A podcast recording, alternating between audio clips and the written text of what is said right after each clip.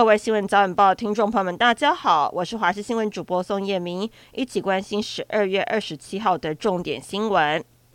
新北市一名国中男学生为了替干妹妹出气，二十五号持弹簧刀猛刺同校另外一名男同学五刀，因为刺中了胸部跟颈部，大量失血，送医前已经命危，装上叶克膜抢救才恢复生命迹象。但昨天晚上 PTT 上突然有人爆挂，贴出群组对话截图爆料，被刺国中生已经走了，而指出今天校方会公布。稍早校方也证实他已经于昨天晚上过世。而该篇贴文更爆出此案还有另外一名女同学也被捅。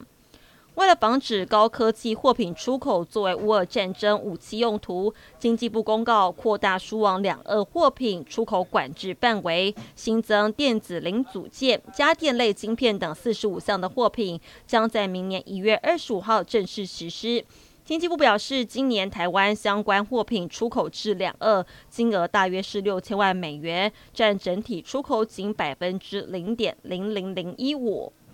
八八会馆负责人郭哲敏先前涉及地下汇兑案件，不法所得高达二十七亿元，没想到他却被竹联帮的红人会长林胜敏盯上，找小弟指导郭哲敏台北内湖办公室软硬兼施，要郭哲敏加入红人会当顾问。郭哲敏还差点被对方绑走。台北地检署昨天依照违反组织犯罪防治条例等罪起诉林胜宏等九人。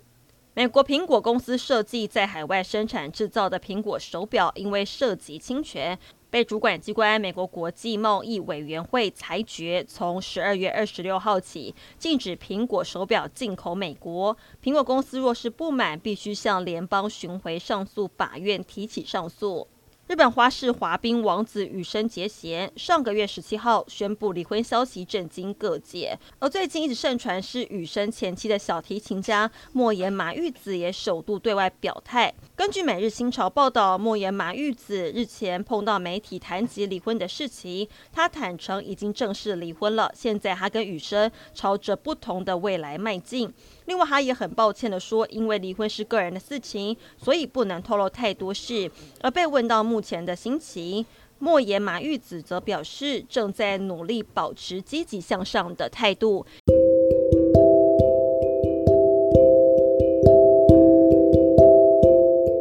以上新闻内容非常感谢您收听，我们再会。